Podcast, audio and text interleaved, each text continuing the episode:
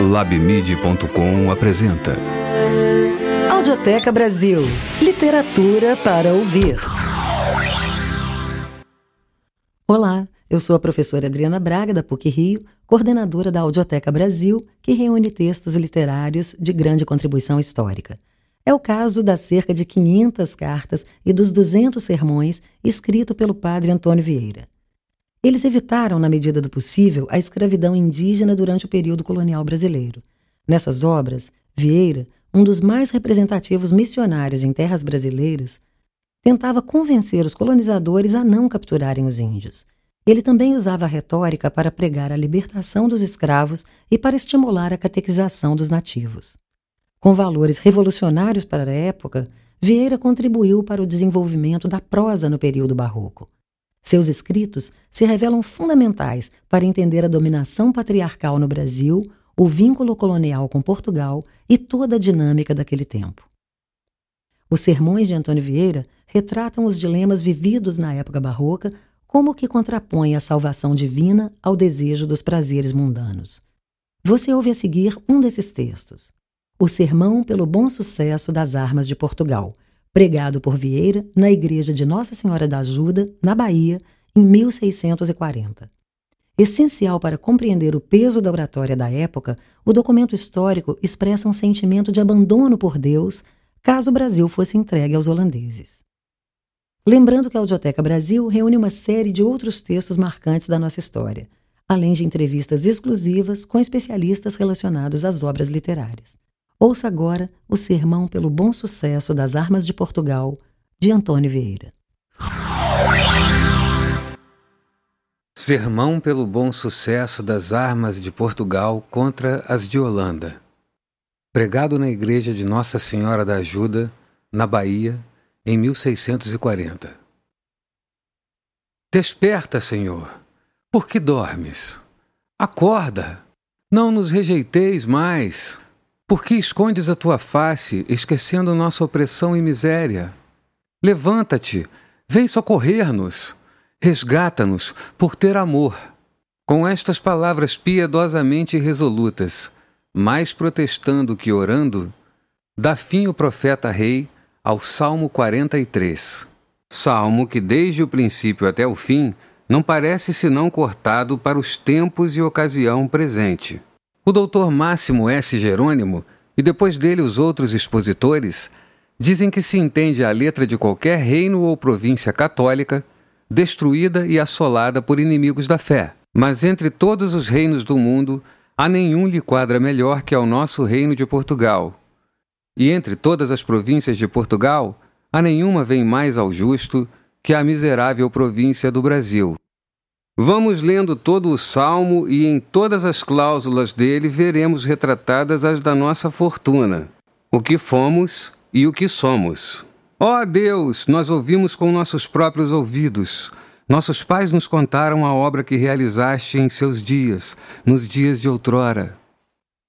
Ouvimos, começa o profeta, a nossos pais, lemos nas nossas histórias, e ainda os mais velhos viram, em parte com seus olhos, as obras maravilhosas, as proezas, as vitórias, as conquistas que por meio dos portugueses obrou em tempos passados vossa omnipotência, Senhor.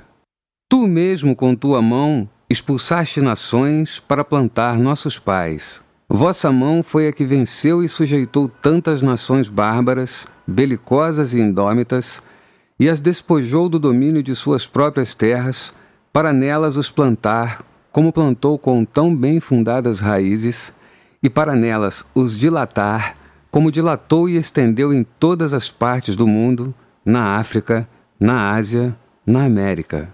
Porque não foi a força do seu braço, nem a da sua espada a que lhes sujeitou as terras que possuíram e as gentes e reis que avassalaram, senão a virtude de vossa destra omnipotente, e a luz e o prêmio supremo de vosso beneplácito, com que neles vos agradastes e deles vos servistes. Até aqui, a relação ou memória das felicidades passadas, com que passa o profeta aos tempos e desgraças presentes. Agora, porém, nos rejeitas e envergonhas, e já não acompanha nossos exércitos. Porém, agora, Senhor, vemos tudo isso tão trocado que já parece que nos deixastes de todo e nos lançastes de vós, porque já não ides diante das nossas bandeiras, nem capitaneais como dantes os nossos exércitos. Tu nos fazes recuar frente ao opressor, e nossos adversários saqueiam à vontade. Nós, que tão costumados éramos a vencer e triunfar, não por fracos, mas por castigados, fazeis que voltemos as costas a nossos inimigos, que, como são açoite de vossa justiça, justo é que lhes demos as costas, e perdidos os que antigamente foram despojos do nosso valor, são agora roubo da sua cobiça. Tu nos entregas como ovelhas de corte, Tu nos dispersaste entre as nações. Os velhos, as mulheres, os meninos que não têm forças nem armas com que se defender, morrem como ovelhas inocentes às mãos da crueldade herética. E os que podem escapar à morte, desterrando-se a terras estranhas, perdem a casa e a pátria. Fazes de nós o ultraje de nossos vizinhos, divertimento e zombaria para aqueles que nos cercam. Não fora tanto para sentir-se perdidas fazendas e vidas, se salvar ao menos a honra, mas também esta, a passos contados, se vai perdendo. E aquele nome português, tão celebrado nos anais da fama, já o herege insolente com as vitórias o afronta. E o gentio de que estamos cercados, e que tanto o venerava e temia, já o despreza. Com tanta propriedade como isto, descreve Davi neste salmo nossas desgraças, contrapondo o que somos hoje ao que fomos enquanto Deus queria, para que na experiência presente cresça a dor por oposição com a memória do passado. Ocorre aqui ao pensamento o que não é lícito sair à língua, e não falta quem discorra tacitamente que a causa desta diferença tão notável foi a mudança da monarquia. Não havia de ser assim, dizem. Se vivera um Dom Manuel, um Dom João o terceiro, ou a fatalidade de um Sebastião, não sepultara com ele os reis portugueses. Mas o mesmo profeta, no mesmo salmo, nos dá o desengano desta falsa imaginação. Meu Deus, vós sois o meu rei, vós que deste a vitória a Jacó. O reino de Portugal, como mesmo Deus nos declarou na sua fundação, é reino seu e não nosso.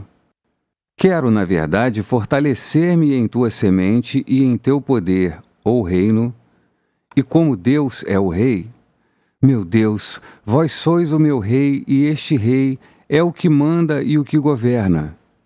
Vós que deste a vitória a Jacó, ele que não se muda, é o que causa estas diferenças, e não os reis que se mudaram. À vista, pois, desta verdade certa e sem engano, esteve um pouco suspenso o nosso profeta na consideração de tantas calamidades, até que, para remédio delas, o mesmo Deus que o alumiava lhe inspirou um conselho altíssimo nas palavras que tomei por tema.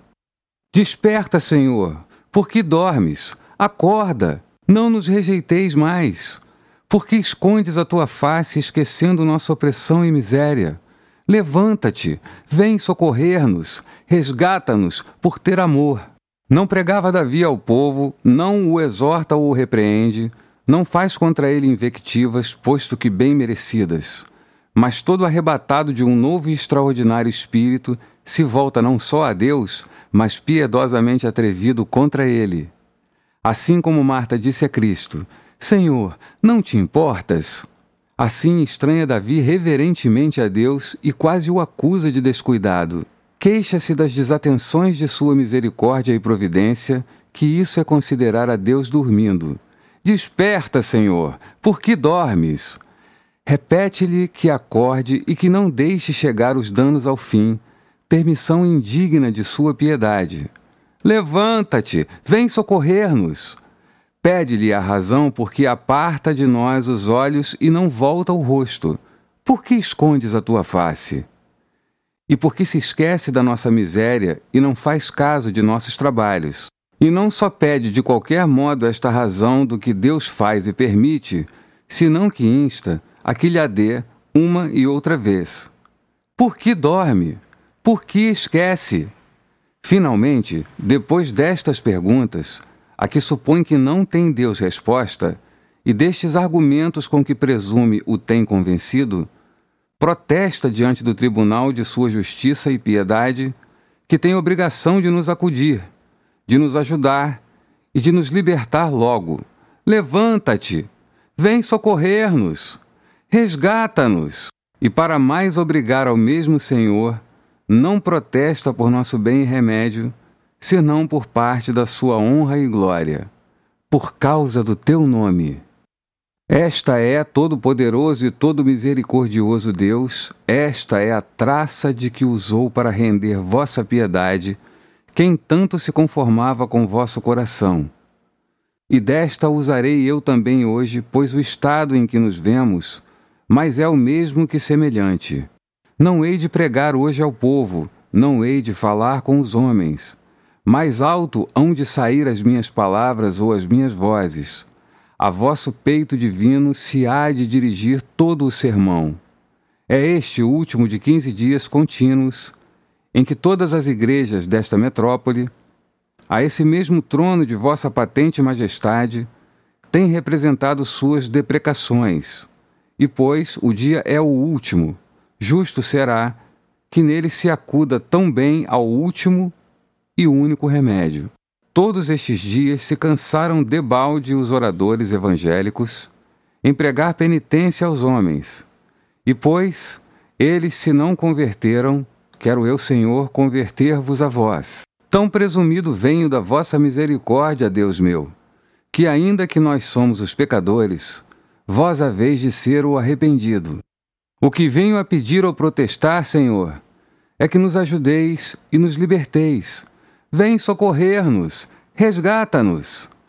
Muito conforme são estas petições, ambas ao lugar e ao tempo. Em tempo que tão oprimidos e tão cativos estamos, que devemos pedir com maior necessidade, senão que nos liberteis. Redime-nos!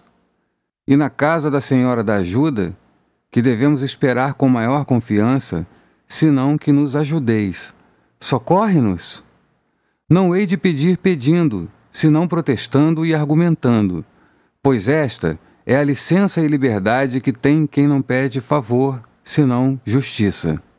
Se a causa fora só nossa e eu vier a rogar só por nosso remédio, pedir a favor e misericórdia. Mas como a causa, Senhor, é mais vossa que nossa, e como venho a requerer por parte de vossa honra e glória, e pelo crédito de vosso nome, razão é que peça só razão, justo é que peça só justiça. Sobre este pressuposto vos hei de arguir, vos hei de argumentar, e confio tanto na vossa razão e da vossa benignidade, que também vos hei de convencer. Se chegar a me queixar de vós, e a acusar as dilatações de vossa justiça, ou as desatenções de vossa misericórdia, por que dorme? Por que esquece? Será esta vez a primeira em que sofrestes semelhantes excessos a quem advoga por vossa causa.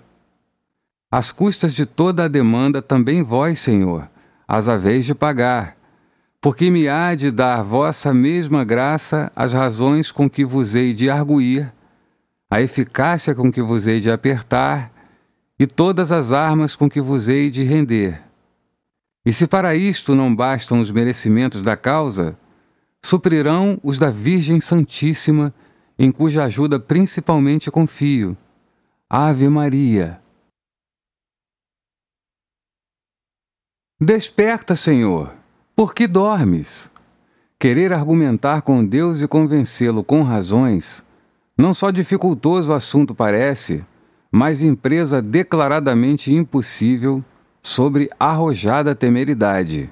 Homem atrevido, diz São Paulo, Homem temerário, quem és tu, para que te ponhas a altercar com Deus? Porventura, o barro que está na roda e entre as mãos do oficial, põe-se às razões com ele e diz-lhe: Por que me fazeis assim? Pois se tu és barro, homem mortal, se te formaram as mãos de Deus da matéria vil da terra, como dizes ao mesmo Deus: Por quê? Por quê? Como te atreves a argumentar com a sabedoria divina? Como pedes razão à sua providência do que te faz ou deixa de fazer? Por que dormes? Por que escondes a tua face? Venera suas permissões, reverencia e adora seus ocultos juízos, encolhe os ombros com humildade a seus decretos soberanos, e farás o que te ensina a fé e o que deves à criatura. Assim o fazemos, assim o confessamos, assim o protestamos diante de vossa majestade infinita, imenso Deus, incompreensível bondade. És justo, ó Senhor, e justo é o teu julgamento. Por mais que nós não saibamos entender vossas obras, por mais que não possamos alcançar vossos conselhos, sempre sois justo, sempre sois santo, sempre sois infinita bondade. E ainda nos maiores rigores de vossa justiça, nunca chegais com a severidade do castigo aonde nossas culpas merecem. Se as razões e argumentos da nossa causa as houvéramos de fundar em merecimentos próprios, temeridade fora grande, antes impiedade manifesta, querer vos arguir. Mas nós, Senhor, como protestava o vosso profeta Daniel, não é confiando em nossa justiça que te pedimos misericórdia, mas sim na tua imensa compaixão. Os requerimentos e razões deles, que humildemente apresentamos ante vosso divino conspecto, as apelações ou embargos que interpomos à execução e continuação dos castigos que padecemos, de nenhum modo os fundamos na presunção de nossa justiça, mas todos na multidão de vossas misericórdias. Argumentamos sim, mas de vós para vós. Apelamos, mas de Deus para Deus, de Deus justo para Deus misericordioso.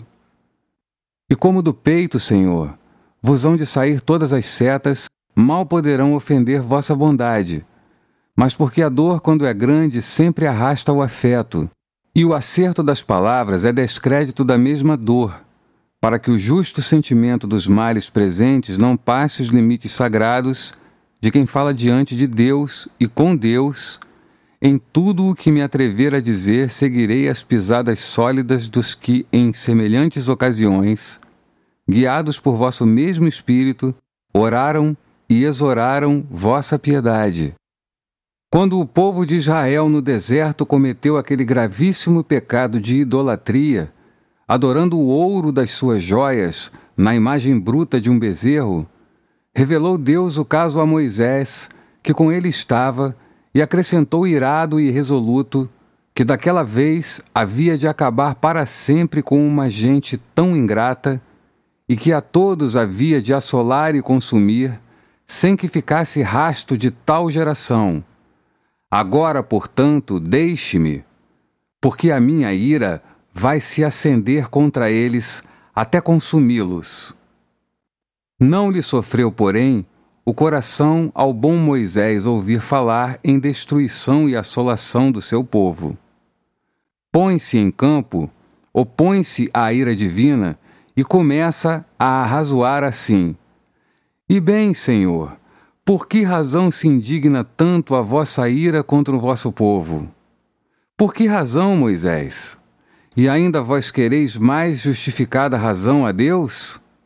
Acaba de vos dizer que está o povo idolatrando, que está adorando um animal bruto, que está negando a divindade ao mesmo Deus e dando-a a uma estátua muda que acabara de fazer suas mãos, e atribuindo-lhe a ela a liberdade e triunfo com que os livrou do cativeiro do Egito. E sobre tudo isso ainda perguntais a Deus por que razão se agasta. Por que sua ira se acende contra o teu povo? Sim, e com muito prudente zelo, porque ainda que da parte do povo havia muito grandes razões de ser castigado, da parte de Deus era maior a razão que havia de o não castigar. Por que da razão Moisés? Por que os egípcios haveriam de dizer: Ele os tirou com má intenção para matá-los entre as montanhas e exterminá-los da face da terra? Olhai, Senhor, que porão mácula os egípcios em vosso ser, e quando menos em vossa verdade e bondade. Dirão que cautelosamente e à falsa fé nos trouxestes a este deserto, para aqui nos tirardes a vida a todos e nos sepultardes. E com esta opinião divulgada e assentada entre eles, qual será o abatimento de vosso santo nome, que tão respeitado e exaltado deixaste no mesmo Egito, com tantas e tão prodigiosas maravilhas do vosso poder? Convém logo, para conservar o crédito, dissimular o castigo e não dar com ele ocasião àqueles gentios e aos outros, em cujas terras estamos, ao que dirão, por que haveriam de dizer? Desta maneira, arrazoou Moisés em favor do povo, e ficou tão convencido Deus da força deste argumento, que no mesmo ponto revogou a sentença, e conforme o texto hebreu, não só se arrependeu da execução, senão ainda do pensamento. Então Javé se arrependeu do castigo com o qual havia ameaçado o seu povo. E arrependeu-se o Senhor do pensamento e da imaginação que tivera de castigar o seu povo. Muita razão tenho eu logo, Deus meu, de esperar que a vez de sair deste sermão arrependido, pois sois o mesmo que éreis, e não menos amigo agora que nos tempos passados, de vosso nome, por causa do teu nome. Moisés disse-vos: Olhai, Senhor, que dirão? E eu digo e devo dizer: Olhai, Senhor, que já dizem. Já dizem os hereges insolentes, com os sucessos prósperos, que vós lhes dais ou permitis. Já dizem que porque a sua, que eles chamam religião, é a verdadeira. Por isso Deus os ajuda e vencem. E porque a nossa é errada e falsa, por isso nos desfavorece e somos vencidos. Assim o dizem, assim o pregam, e ainda mal porque não faltará quem os creia. Pois é possível, Senhor, que hão de ser vossas permissões argumentos contra vossa fé? É possível que se hão de ocasionar de nossos castigos blasfêmias contra vosso nome?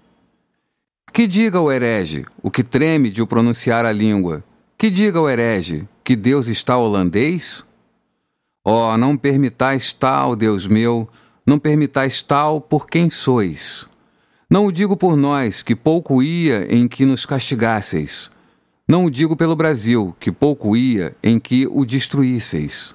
Por vós o digo e pela honra de vosso santíssimo nome, que tão imprudente se vê blasfemado, por causa do teu nome. Já que o pérfido calvinista dos sucessos, que só lhe merecem nossos pecados, faz argumento da religião, e se jacta insolente e blasfemo de ser a sua verdadeira, Veja ele na roda dessa mesma fortuna que o desvanece, de que parte está a verdade. Os ventos e tempestades que descompõem e derrotam as nossas armadas, derrotem e desbaratem as suas. As doenças e pestes que diminuem e enfraquecem os nossos exércitos, escalem as suas muralhas e despovoem os seus presídios. Os conselhos, que quando vós quereis castigar, se corrompem, em nós sejam alumiados e neles enfatuados e confusos. Mude a vitória as insígnias, desafrontem-se as cruzes católicas, triunfem as vossas chagas nas nossas bandeiras, e conheça a humilhada e desenganada a perfídia, que só a fé romana que professamos é fé, e só ela a verdadeira e a vossa. Mas ainda há mais quem diga: por que os egípcios haveriam de dizer: Olhai, Senhor, que vivemos entre gentios, uns que o são, outros que o foram ontem, e estes que dirão: Que dirá o tapuia bárbaro sem conhecimento de Deus? Que dirá o índio inconstante, a quem falta a pia afeição da nossa fé? Que dirá o etíope boçal, que apenas foi molhado com a água do batismo sem mais doutrina? Não há dúvidas que todos estes, como não têm capacidade para sondar o profundo de vossos juízos, beberão o erro pelos olhos. Dirão, pelos efeitos que veem, que a nossa fé é falsa, e a dos holandeses a verdadeira, e crerão que são mais cristãos, sendo como eles. A seita do herege torpe e brutal concorda mais com a brutalidade do bárbaro, a largueza e soltura da vida, que foi a origem e é o fomento da heresia, casa-se mais com os costumes depravados e corrupção do gentilismo. E que pagão haverá que se converta à fé que lhe pregamos? Ou que novo cristão já convertido, que se não perverta, entendendo e persuadindo-se uns e outros que no herege é premiada a sua lei, e no católico se castiga a nossa? Pois se estes são os efeitos, posto que não pretendidos, de vosso rigor e castigo, justamente começando em nós, se ateia e passa com tanto dano aos que não são cúmplices das nossas culpas. Por que a tua ira? Por que continua sem estes reparos o que vós mesmos chamastes furor? E por que não acabais já de embainhar a espada de vossa ira? Se tão gravemente ofendido do povo hebreu, por um que dirão dos egípcios lhe perdoastes, o que dizem os hereges e o que dirão os gentios não será bastante motivo para que vossa rigorosa mão suspenda o castigo e perdoe também os nossos pecados, pois ainda que grandes são menores? Os hebreus adoraram o ídolo, faltaram a fé, deixaram o culto do verdadeiro Deus, chamaram Deus e deuses a um bezerro. E nós, por mercê de vossa bondade infinita, tão longe estamos e estivemos sempre de menor defeito ou escrúpulo nesta parte, que muitos deixaram a pátria, a casa, a fazenda e ainda a mulher e os filhos, e passam em suma miséria desterrados só por não viver nem comunicar com homens que se separaram da vossa igreja. Pois, Senhor meu e Deus meu, se por vosso amor e por vossa fé, ainda sem perigo de a perder ou arriscar, fazem tais finezas os portugueses, por que esqueceis de nossa miséria e de nossa opressão? Por que vos esqueceis de tão religiosas misérias, de tão católicas tribulações? Como é possível que se ponha Vossa Majestade irada contra estes fidelíssimos servos e favoreça a parte dos infiéis, dos excomungados, dos ímpios? Oh, como nos podemos queixar neste passo, como se queixava lastimando Jó, quando despojado dos sabeus e caldeus, se viu como nós nos vemos, no extremo da opressão e miséria. Parece-vos bem, Senhor, parece-vos bem isto? Que a mim, que sou vosso servo, me oprimais e aflijais, e aos ímpios, aos inimigos vossos, os favoreçais e ajudeis? Parece-vos bem que sejam eles os prosperados e assistidos de vossa providência, e nós os deixados de vossa mão, nós os esquecidos de vossa memória, nós o exemplo de vossos rigores, nós o despojo de vossa ira? Tampouco é desterrar-nos por vós e deixar tudo, tampouco é padecer trabalhos, pobrezas e os desprezos que elas trazem consigo por vosso amor?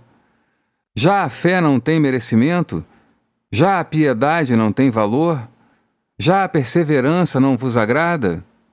Pois se há tanta diferença entre nós, ainda que maus, e aqueles pérfidos, por que os ajudais a eles e nos desfavoreceis a nós? Por acaso te parece bom, a vós que sois a mesma bondade, parece-vos bem isto? Considerai, Deus meu, e perdoai-me se falo inconsideradamente Considerai a quem tirais as terras do Brasil e a quem as dais. Tirais estas terras aos portugueses a quem nos princípios as destes. E bastava dizer a quem as dais, para perigar o crédito de vosso nome, que não podem dar nome de liberal mercês com arrependimento. Para que nos disse São Paulo que vós, Senhor, quando dais, não vos arrependeis? São, em verdade, as dádivas de Deus sem penitência? Mas deixando isto à parte, tirais estas terras àqueles mesmos portugueses a quem escolhestes entre todas as nações do mundo para conquistadores da vossa fé, e a quem destes por armas como insígnia e divisa singular vossas próprias chagas. E será bem, Supremo Senhor e Governador do Universo, que as sagradas quinas de Portugal e as armas e chagas de Cristo sucedam às heréticas listas de Holanda, rebeldes a seu rei e a Deus? Será bem que estas se vejam tremular ao vento vitoriosas, e aquelas abatidas, arrastadas e ignominiosamente rendidas? E que fareis, como dizia Josué, ou que será feito de vosso glorioso nome em casos de tanta afronta? Tirais também o Brasil aos portugueses, que assim estas terras vastíssimas, como as remotíssimas do Oriente, as conquistaram à custa de tantas vidas e tanto sangue, mais por dilatar vosso nome e vossa fé, que esse era o zelo daqueles cristianíssimos reis, que por amplificar e estender seu império. Assim fostes servido, que entrássemos nestes novos mundos, tão honrada e tão gloriosamente, e assim permitis que saiamos agora, quem tal imaginaria de vossa bondade, com tanta afronta e ignomínia? Oh, como receio que não falte quem diga o que diziam os egípcios. Ele os tirou com má intenção para matá-los entre as montanhas e exterminá-los da face da terra. Que a larga mão com que nos destes tantos domínios e reinos não foram mercês de vossa liberdade, senão cautela e dissimulação de vossa ira, para aqui fora e longe de nossa pátria nos matardes, nos destruirdes, nos acabardes de todo. Se esta havia de ser a paga e o fruto de nossos trabalhos, para que foi o trabalhar, para que foi o servir, para que foi o derramar tanto e tão ilustre sangue nestas conquistas? Para que abrimos os mares nunca dantes navegados? Para que descobrimos as regiões e os climas não conhecidos? Para que contrastamos os ventos e as tempestades com tanto arrojo que apenas há baixio no oceano que não esteja infamado com miserabilíssimos naufrágios de portugueses? E depois de tantos perigos, depois de tantas desgraças, depois de tantas e tão lastimosas mortes, ou nas praias desertas sem sepultura, ou sepultado nas entranhas dos alarves, das feras, dos peixes, que as terras que assim ganhamos as hajamos de perder assim. Oh, quanto melhor nos fora nunca conseguir nem intentar tais empresas. Mais santo que nós era Josué, menos apurada tinha a paciência, e contudo, em ocasião semelhante, não falou, falando convosco, por diferente linguagem. Depois de os filhos de Israel passarem as terras ultramarinas do Jordão, como nós a estas, avançou parte do exército a dar assalto à cidade de Rai, a qual, nos ecos do nome, já parece que trazia o prognóstico do infeliz sucesso que os israelitas nela tiveram, porque foram rotos e desbaratados, posto que com menos mortos e feridos do que nós por cá costumamos. E que faria Josué à vista dessa desgraça? Rasga as vestiduras imperiais, lança-se por terra, começa a clamar ao céu: Deus meu e Senhor meu, que é isto?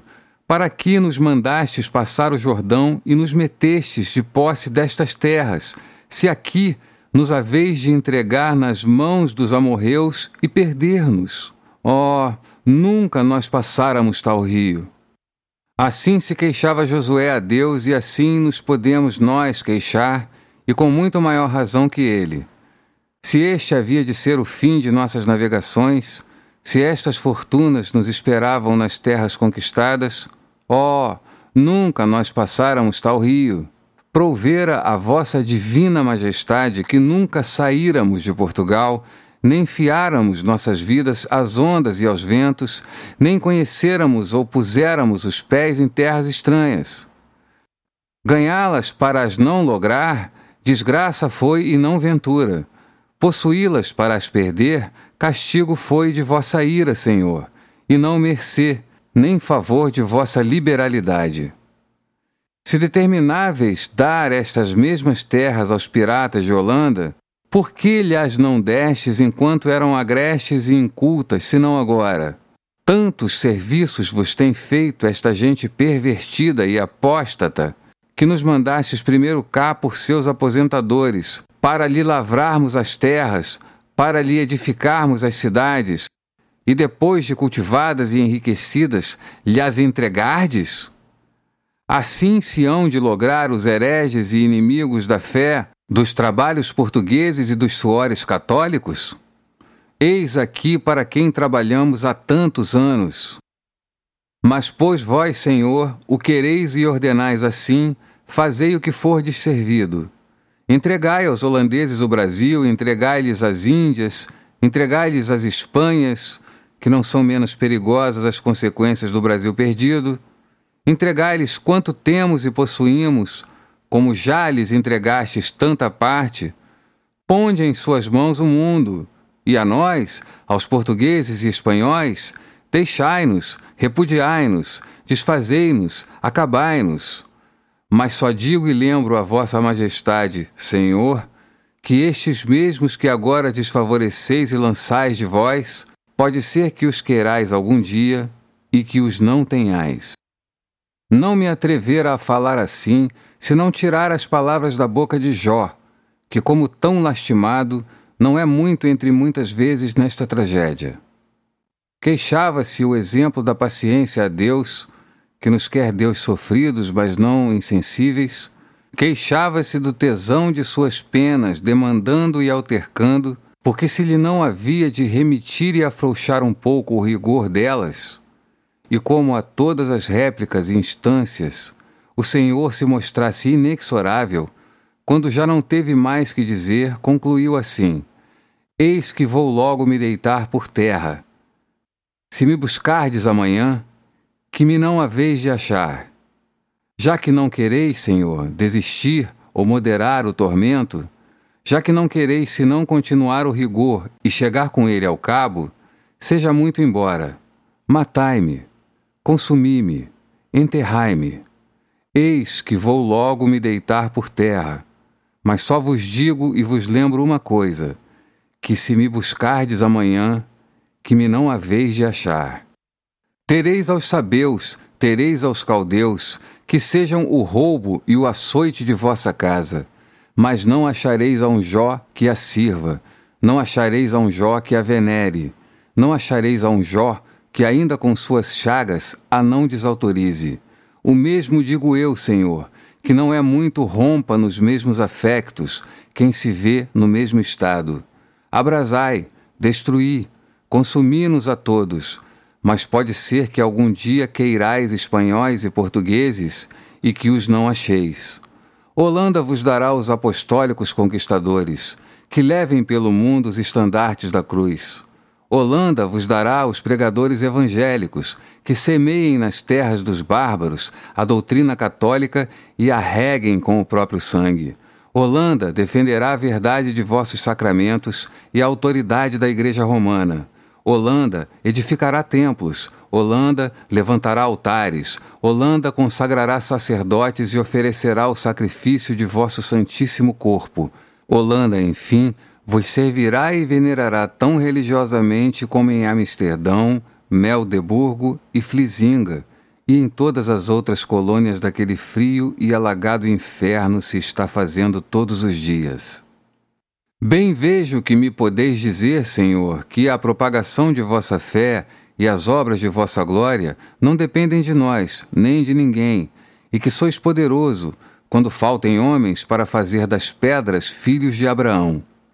Mas também a vossa sabedoria e a experiência de todos os séculos nos têm ensinado que depois de Adão não criastes homens de novo, que vos servis dos que tendes neste mundo e que nunca admitis os menos bons, senão em falta dos melhores. Assim, o fizestes na parábola do banquete, mandaste chamar os convidados que tinhas escolhido, e porque eles se escusaram e não quiseram vir, então admitistes os cegos e os mancos, e os introduzistes em seu lugar. Traga para cá os cegos e os mancos. E se esta é, Deus meu, a regular disposição de vossa providência divina, como a vemos agora tão trocada em nós e tão diferente conosco? Quais foram estes convidados e quais são estes cegos e mancos?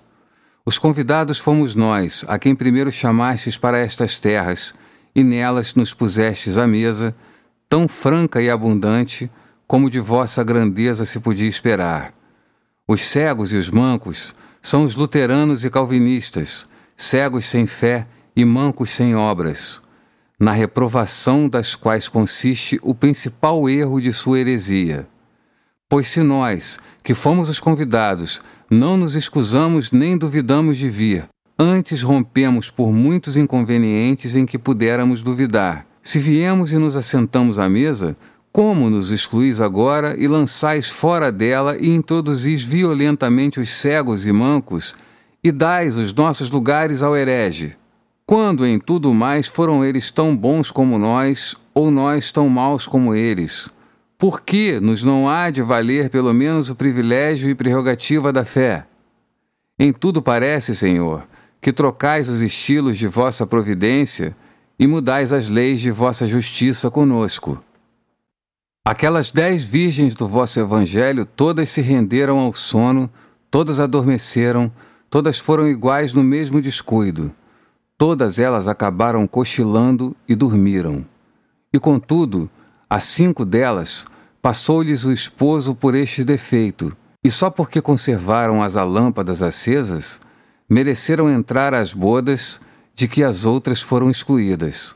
Se assim é, Senhor meu, se assim o julgastes, então, que vós sois aquele esposo divino, por que não nos vale a nós também conservar as lâmpadas da fé acesas, que no herege estão tão apagadas e tão mortas? É possível que a vez de abrir as portas a quem traz as lâmpadas apagadas e as a vez de fechar a quem as tem acesas? Reparai, Senhor, que não é autoridade do vosso divino tribunal que saíam dele no mesmo caso duas sentenças tão encontradas. Se as que deixaram apagar as lâmpadas se disse: Não as conheço. Se para elas se fecharam as portas, e a porta se fechou.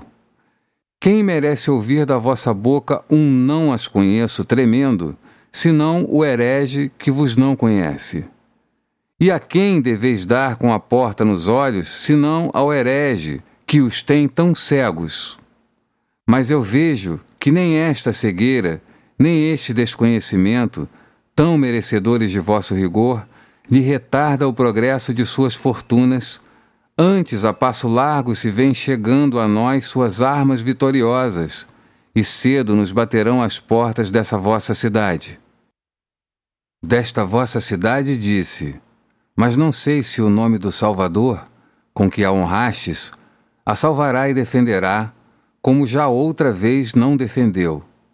Nem sei se estas nossas deprecações, posto que tão repetidas e continuadas, acharão acesso a vosso conspecto divino, pois há tantos anos que está bradando ao céu a nossa justa dor, sem a vossa clemência dar ouvidos a nossos clamores. Se acaso for assim, o que vós não permitais, e está determinado em vosso secreto juízo que entrem os hereges na Bahia, o que só vos represento humildemente e muito deveras, é que antes da execução da sentença, repareis bem, Senhor, no que vos pode suceder depois, e que o consulteis com vosso coração enquanto é tempo, porque melhor será arrepender agora que quando o mal passado não tenha remédio Bem estais na intenção e alusão com que digo isto, e na razão, fundada em vós mesmo, que tenho para o dizer. Também antes do dilúvio, estáveis vós muito colérico e irado contra os homens. E por mais que Noé orava, em todos aqueles cem anos, nunca houve remédio para que se aplacasse vossa ira. Romperam-se, enfim, as cataratas do céu, cresceu o mar até os cumes dos montes, alagou-se o mundo todo, já estaria satisfeita a vossa justiça.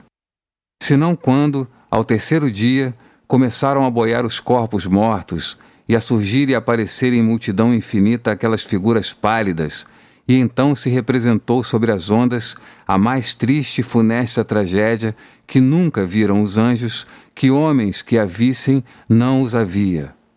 Vistes vós também, como se o visseis de novo, aquele lastimosíssimo espetáculo, e posto que não chorastes, porque ainda não tinhas olhos capazes de lágrimas, enterneceram-se, porém, as entranhas de vossa divindade, com tão intrínseca dor, que do modo que em vós cabe arrependimento, vos arrependestes do que tinhas feito ao mundo. E foi tão inteira a vossa contrição, que não só tivestes pesar do passado, senão propósito firme de nunca mais o fazer. Nunca mais amaldiçarei a terra por causa do homem. Este sois, Senhor, este sois. E pois sois este, não vos tomeis com vosso coração. Para que é fazer agora valentias contra ele, se o seu sentimento e o vosso as há de pagar depois? Já que as execuções de vossa justiça custam arrependimento à vossa bondade, vede o que fazeis antes que o façais, não vos aconteça outra. E para que o vejais com cores humanas, que já vos não são estranhas, dai-me licença que eu vos represente primeiro ao vivo as lástimas e misérias deste futuro dilúvio. E se esta representação vos não enternecer e tiverdes entranhas para o ver sem grande dor, executai-o embora. Finjamos, pois, o que até fingido e imaginado faz horror. Finjamos que vem a Bahia e o resto do Brasil a mãos dos holandeses. Que é o que há de suceder em tal caso? Entrarão por esta cidade com fúria de vencedores e de hereges. Não perdoarão a Estado, a sexo, nem a idade. Com os fios dos mesmos alfanges medirão a todos. Chorarão as mulheres, vendo que se não guarda decoro a sua modéstia. Chorarão os velhos, vendo que se não guarda respeito às suas cãs. Chorarão os nobres, vendo que se não guarda cortesia a sua qualidade. Chorarão os religiosos e veneráveis sacerdotes, vendo que até as coroas sagradas os não defendem. Chorarão finalmente todos, e entre todos mais lastimosamente os inocentes, porque nem a estes perdoará, como em outras ocasiões não perdoou, a desumanidade herética. Sei eu, Senhor, que só por amor dos inocentes dissestes vós alguma hora que não era bem castigar a Nínive. Mas não sei que tempos, nem que desgraça é esta nossa, que até a mesma inocência vos não abranda. Pois também a vós, Senhor, vos há de alcançar parte do castigo, que é o que mais sente a piedade cristã, também a vós há de chegar.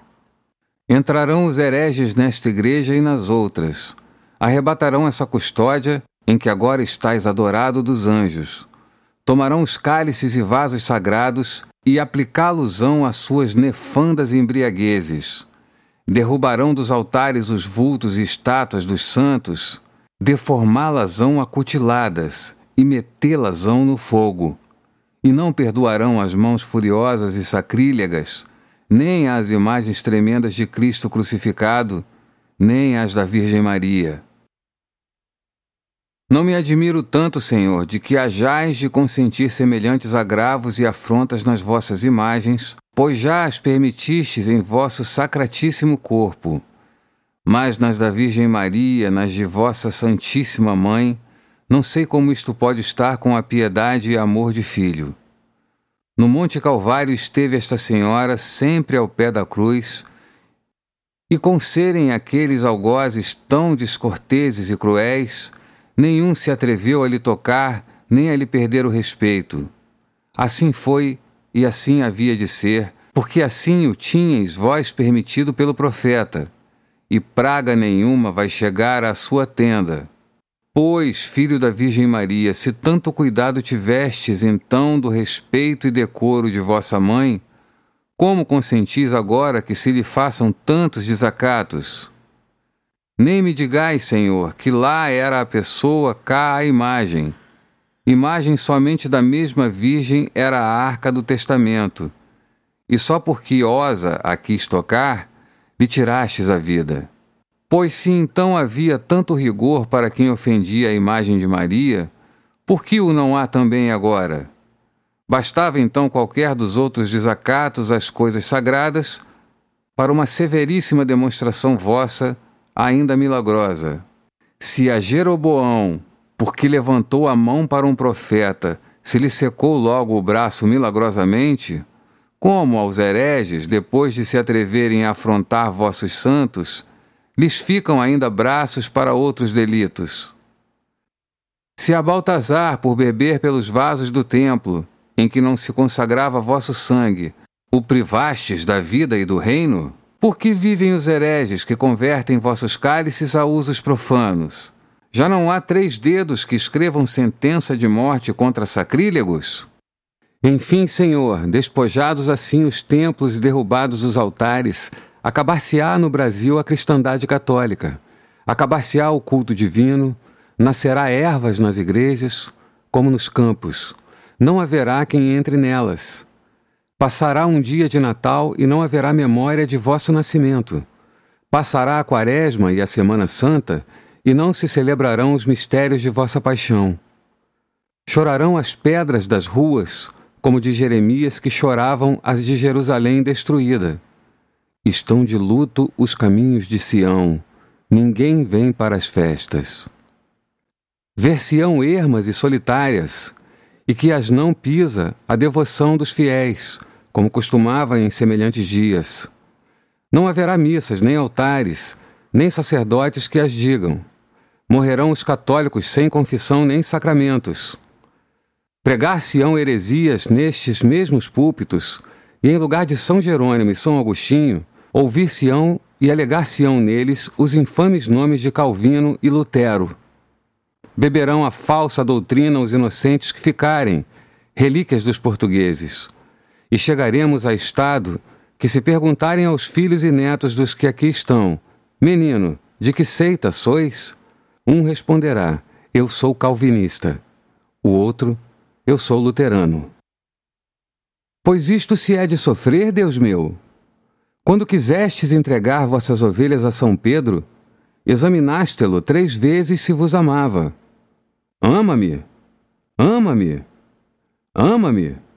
E agora as entregais desta maneira, não a pastores, senão aos lobos? Sois o mesmo ou sois outro? Aos hereges o vosso rebanho? Aos hereges as almas? Como tenho dito e nomeei almas, não vos quero dizer mais. Já sei, Senhor, que vos haveis de enternecer e arrepender, e que não haveis de ter coração para ver tais lástimas e tais estragos. E se assim é, que assim o estão prometendo vossas entranhas piedosíssimas, se é que há de haver dor, se é que há de haver arrependimento depois, cessem as iras, cessem as execuções agora, que não é justo vos contente antes o de que vos há de pensar em algum tempo. Muito honrastes, Senhor, ao homem na criação do mundo, formando-o com vossas próprias mãos, informando-o e animando-o com vosso próprio alento e imprimindo nele o caráter de vossa imagem e semelhança. Mas parece que logo desde aquele mesmo dia vos não contentastes dele, porque de todas as outras coisas que criastes, diz a Escritura que vos pareceram bem, e Deus viu que era bom. E só do homem o não diz. Na admiração desta misteriosa reticência, andou desde então suspenso e vacilando o juízo humano não podendo penetrar qual fosse a causa porque, agravando-vos com tão pública demonstração todas as vossas obras, só do homem, que era a mais perfeita de todas, não mostrasseis agrado. Finalmente, passados mais de mil e setecentos anos, a mesma Escritura, que tinha calado aquele mistério, nos declarou que vós estáveis arrependido de ter criado o homem. Arrependo-me de os ter feito. E então ficou patente e manifesto a todos o segredo que tantos tempos tinhas ocultado. E vós, Senhor, dizeis que vos pesa e que estáis arrependido de ter criado o homem. Pois essa é a causa porque logo desde o princípio de sua criação vos não agradastes dele, nem quisestes que se dissesse que vos parecera bem, julgando, como era razão, por coisa muito alheia de vossa sabedoria e providência, que em nenhum tempo vos agradasse nem parecesse bem aquilo de que depois vos havíeis de arrepender e ter pesar de ter feito. Arrependo-me de os ter feito. Sendo, pois, esta a condição verdadeira, divina e altíssima razão de estado de vossa providência, não haver jamais agrado do que há de haver arrependimento, e sendo também certo nas piedosíssimas entranhas de vossa misericórdia, que se permitirdes agora as lástimas, as misérias, os estragos que tenho representado, é força que vos há de pesar, depois e vos haveis de arrepender. Arrependei-vos, misericordioso Deus, enquanto estamos em tempo, Ponde em nós os olhos de vossa piedade, ide à mão a vossa irritada justiça, quebre o vosso amor as setas de vossa ira, e não permitais tantos danos, e tão irreparáveis. Isto é o que vos pedem, tantas vezes prostradas diante de vosso divino acatamento, estas almas tão fielmente católicas, em nome seu e de todas as deste Estado, e não vos fazem esta humilde deprecação pelas perdas temporais de que cedem e as podeis executar neles por outras vias, mas pela perda espiritual eterna de tantas almas, pelas injúrias de vossos templos e altares, pela exterminação do sacrossanto sacrifício de vosso corpo e sangue, e pela ausência insofrível, pela ausência e saudades desse Santíssimo Sacramento, que não sabemos quanto tempo teremos presente. Chegado a este ponto de que não sei nem se pode passar, parece-me que nos está dizendo vossa divina e humana bondade, Senhor, que os fizereis assim facilmente e vos deixaríeis persuadir e convencer destas nossas razões, senão que está clamando por outra parte vossa divina justiça. E como sois igualmente justo e misericordioso, que não podeis deixar de castigar, sendo os pecados do Brasil tantos e tão grandes. Confesso, Deus meu, que assim é, e todos confessamos que somos grandíssimos pecadores. Mas tão longe estou de me aquietar com esta resposta que antes esses mesmos pecados, muitos e grandes, são um novo e poderoso motivo dado por vós mesmo para mais convencer vossa bondade. A maior força dos meus argumentos não constituiu em outro fundamento até agora que no crédito, na honra e na glória de vosso santíssimo nome, por causa do teu nome. E que motivo posso eu oferecer mais glorioso ao mesmo nome que serem muitos e grandes os nossos pecados? Por amor de vosso nome, Senhor, estou certo, dizia Davi, que me haveis de perdoar meus pecados, porque não são quaisquer pecados, senão muitos e grandes. Muitos e grandes. Oh, motivo digno só do peito de Deus. Ó, oh, consequência que só na suma bondade pode ser forçosa. De maneira que, para lhe serem perdoados seus pecados, alegou um pecador a Deus que são muitos e grandes. Sim, e não por amor do pecador, nem por amor dos pecados, senão por amor da honra e glória do mesmo Deus, a qual quanto mais e maiores são os pecados que perdoa, tanto maior é e mais engrandece e exalta o seu santíssimo nome. Por amor de teu nome, Senhor, perdoai meu pecado por maior que seja. O mesmo Davi distingue na misericórdia de Deus grandeza e multidão. A grandeza, segundo a tua grande misericórdia. A multidão, por tua grande compaixão. E como a grandeza da misericórdia divina é imensa e a multidão de suas misericórdias infinita, e o imenso não se pode medir, nem o infinito contar, para que uma e outra de algum modo tenha proporcionada matéria de glória, importa a mesma grandeza da misericórdia que os pecados sejam grandes e a mesma multidão das misericórdias que sejam muitos. Razão tenho eu, logo, Senhor, de me não render à razão de serem muitos e grandes nossos pecados. E razão tenho também de estar em vos pedir a razão por que não desistis de os castigar. Por que escondes a tua face? Por que esquece nossa opressão e miséria? Esta mesma razão vos pediu Jó quando disse: Por que não perdoas o meu pecado e não agastas de mim a minha culpa? E posto que não faltou um grande intérprete de vossas escrituras que arguísse por vossa parte, enfim se deu por vencido e confessou que tinha razão Jó, em vô-la pedir. Diz Santo Cirilo Alexandrino: Basta, Jó, que criminais e acusais a Deus de que castiga vossos pecados? Nas mesmas palavras confessais que cometestes pecados e maldades, e com as mesmas palavras pedis razão a Deus porque as castiga? Isto é dar a razão e mais pedi-la. Os pecados e maldades, que não ocultais, são a razão do castigo. Pois se dais a razão, por que a pedis?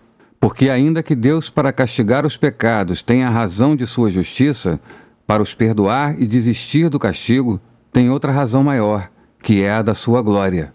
Pede razão Jó a Deus, e tem muita razão de a pedir. Responde por ele o mesmo santo que o agrediu. Porque, se é condição de Deus usar de misericórdia, e é grande e não vulgar a glória que adquire em perdoar pecados, que razão tem ou pode dar bastante de os não perdoar? O mesmo Jó tinha já declarado a força deste seu argumento nas palavras antecedentes com energia para Deus muito forte. Se pequei, que mal eu te fiz? Como se dissera, se eu fiz, Senhor, como homem em pecar, que razão tendes vós para não fazer, como Deus, em me perdoar? Ainda disse quis dizer mais: Se pequei, que mal eu te fiz? Pequei, que mais posso fazer? E que fizestes vós, Jó, a Deus em pecar? Não lhe fiz pouco, porque lhe dei ocasião a me perdoar, e perdoando-me, ganhar muita glória. Eu dever-lhe-ei a ele, como a causa, a graça que me fizer e ele dever-me-á a mim, como ocasião, a glória que alcançar. E se é assim, Senhor, sem licença nem encarecimento, se é assim, misericordioso Deus, que em perdoar pecados se aumenta a vossa glória, que é o fim de todas as vossas ações, não digais que nos não perdoais, porque são muitos e grandes os nossos pecados, que antes, porque são muitos e grandes, deveis dar essa grande glória a grandeza e multidão de vossas misericórdias. Perdoando-nos e tendo piedade de nós, é que haveis de ostentar a soberania da vossa majestade, e não castigando-nos, em que mais se abate vosso poder do que se acredita. Vede-o neste último castigo, em que, contra toda a esperança do mundo e do tempo, fizestes que se derrotasse a nossa armada, a maior que nunca passou a equinocial Pudestes, Senhor, derrotá-la. E que grande glória foi de vossa omnipotência poder o que pode o vento. Desplantar uma nação como nos ides desplantando, e plantar outra também é poder que vós cometestes a um homenzinho de Anatote. Vê, dou-te poder sobre as nações e sobre os reinos para arrancares e demolires, para arruinares e destruíres, para edificares e plantares o em que se manifesta a majestade, a grandeza e a glória de vossa infinita omnipotência é em perdoar e usar de misericórdia, que manifesta sua omnipotência, sobretudo perdoando e fazendo misericórdia. Em castigar, venceis-nos a nós, que somos criaturas fracas, mas em perdoar, venceis-vos a vós mesmo, que sois todo-poderoso e infinito. Só esta vitória é digna de vós, porque só vossa misericórdia pode pelejar com armas iguais contra a vossa justiça. E sendo infinito e vencido, infinita fica a glória do vencedor. Perdoai, pois, benigníssimo Senhor, por esta grande glória vossa. Perdoai por esta glória imensa de vosso santíssimo nome, por causa do teu nome. E se acaso ainda reclama vossa divina justiça, por certo não já misericordioso, senão justíssimo Deus, que também a mesma justiça se pudera dar por satisfeita com os rigores e castigos de tantos anos. Não sois vós, enquanto justo, aquele justo juiz de quem canta o vosso profeta. Deus é um justo juiz, um Deus que ameaça a cada dia. Pois se a vossa ira, ainda como de justo juiz, não é de todos os dias nem de muitos, por que se não dará por satisfeita com rigores de anos e tantos anos? Sei eu, legislador supremo, que nos casos de ira, posto que justificada, nos manda vossa santíssima lei que não passe de um dia e que antes de se pôr o sol tenhamos perdoado. Não se ponha o sol sobre o vosso ressentimento, pois se da fraqueza humana e tão sensitiva espera tal moderação nos agravos vossa mesma lei, e lhe manda que perdoe e se aplaque em termo tão breve e tão preciso, vós, que sois Deus infinito e tendes um coração tão dilatado como vossa mesma imensidade, e em matéria de perdão vos propondes aos homens, por exemplo, como é possível que os rigores de vossa ira se não abrandem em tantos anos, e que se ponha e torne a nascer o sol tantas e tantas vezes, vendo sempre desembainhada e correndo sangue a espada de vossa vingança. Sol de justiça, cuidei eu que vos chamavam as Escrituras, porque ainda quando mais fogoso e ardente, dentro do breve espaço de doze horas, passava ao rigor de vossos raios, mas não o dirá assim este sol material que nos alumia e rodeia, pois há tantos dias e tantos anos que, passando duas vezes sobre nós de um trópico a outro, sempre vos vê irado. Já vos não alego, Senhor, com o que dirá a terras e os homens, mas com o que dirá o céu e o mesmo sol quando Josué mandou parar o sol, as palavras da língua hebraica em que lhe falou foram não que parasse, senão que se calasse. Sol, detente sobre Gabaon.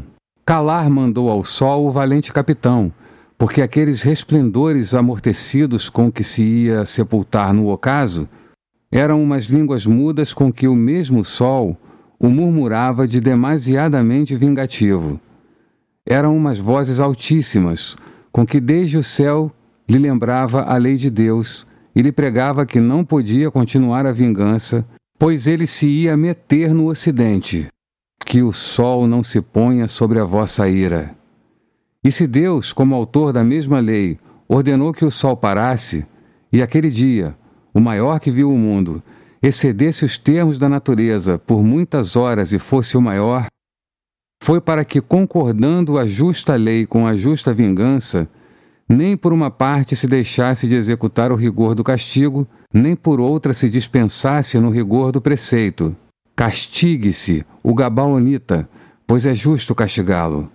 Mas esteja o sol parado até que se acabe o castigo, para que a ira, posto que justa, do vencedor, não passe os limites de um dia. Pois se este é, Senhor, o termo prescrito de vossa lei, se fazeis milagres e tais milagres para que ela se conserve inteira, e se Josué manda calar e emudecer o sol, porque se não queixe e dê vozes contra a continuação de sua ira, que quereis que diga o mesmo sol, não parado nem emudecido?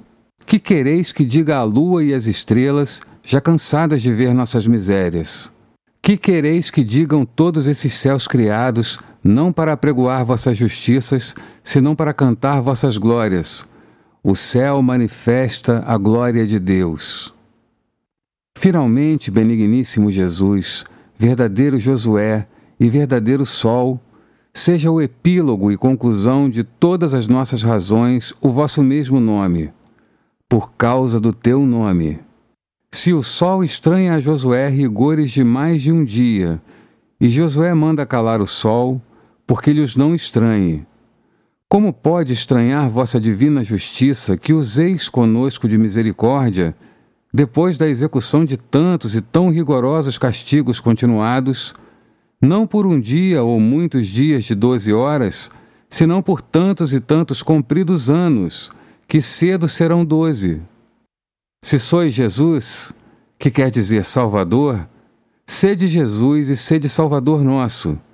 Se sois sol e sol de justiça, antes que se ponha o deste dia, deponde os rigores da vossa.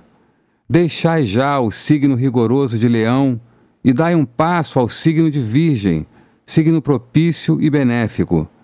Recebei influências humanas de quem recebestes a humanidade. Perdoai-nos, Senhor, pelos merecimentos da Virgem Santíssima. Perdoai-nos por seus rogos, ou perdoai-nos por seus impérios, que se como criatura vos pede por nós o perdão, como mãe vos pode mandar e vos manda que nos perdoeis. Perdoai-nos, enfim, para que a vosso exemplo perdoemos. E perdoai-nos também, a exemplo nosso, que todos desde esta hora perdoamos a todos por vosso amor. Perdoai os nossos pecados, assim como nós perdoamos a quem nos tem ofendido. Amém. Este podcast compõe o acervo da audiotecabrasil.com, uma produção do LabMid, o laboratório de mídias digitais da PUC-Rio, com o apoio do Instituto de Estudos Avançados em Humanidades. Narração: Giovanni Marangoni. Curadoria: Professora Luísa Mello. Produção LabMid. Coordenação geral Adriana Braga. Conheça o nosso acervo de clássicos e raridades da literatura brasileira em www.audiotecabrasil.com.